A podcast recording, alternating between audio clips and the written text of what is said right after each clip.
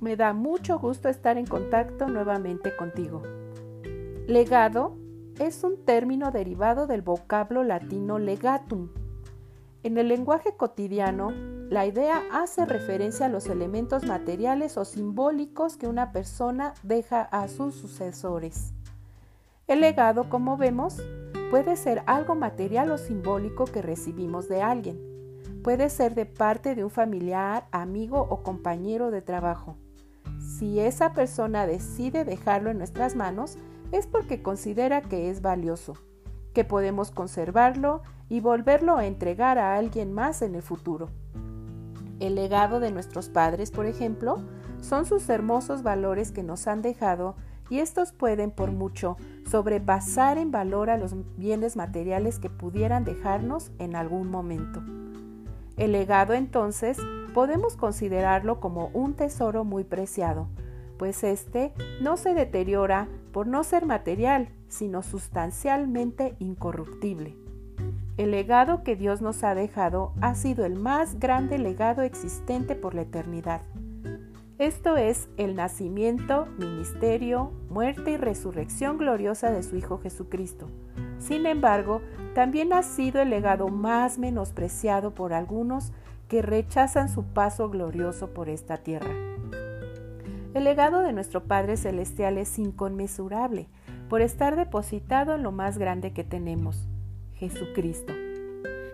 Conocer el plan glorioso de nuestro Dios para nuestras vidas como pecadores y posteriormente como redimidos se convierte en nuestra más preciada posesión. El mismo Jesucristo, Hijo de Dios, nos dejó un legado aún más valioso que fue todo su ministerio y paso por esta tierra. Su legado fue apreciado y luego recogido con avidez por sus discípulos y lo dejaron escrito en los Evangelios. Podríamos decir que esto fue un gran ejemplo de compasión de parte de los discípulos para nosotros, porque compartieron el gran legado que les dejó Cristo por medio de sus testimonios en obediencia a su mandato. Id por todo el mundo y predicad el Evangelio a toda criatura. Hemos de dar gracias a nuestro Dios por todo, ciertamente, sin embargo, esto es solo la punta del iceberg.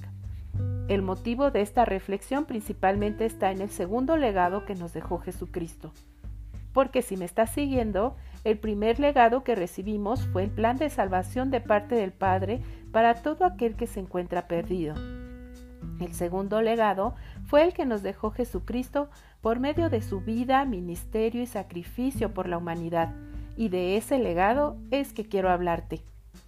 Jesucristo en su andar por esta tierra hablaba a los que le seguían con la verdad del Padre, la cual había sido depositada en él.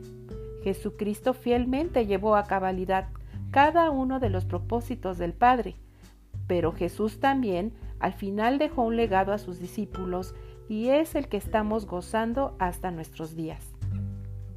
Jesús, antes de ser crucificado, habló mucho con sus discípulos, dejándoles clara su misión aquí en la tierra, pero también les dejó encomiendas y bellas promesas.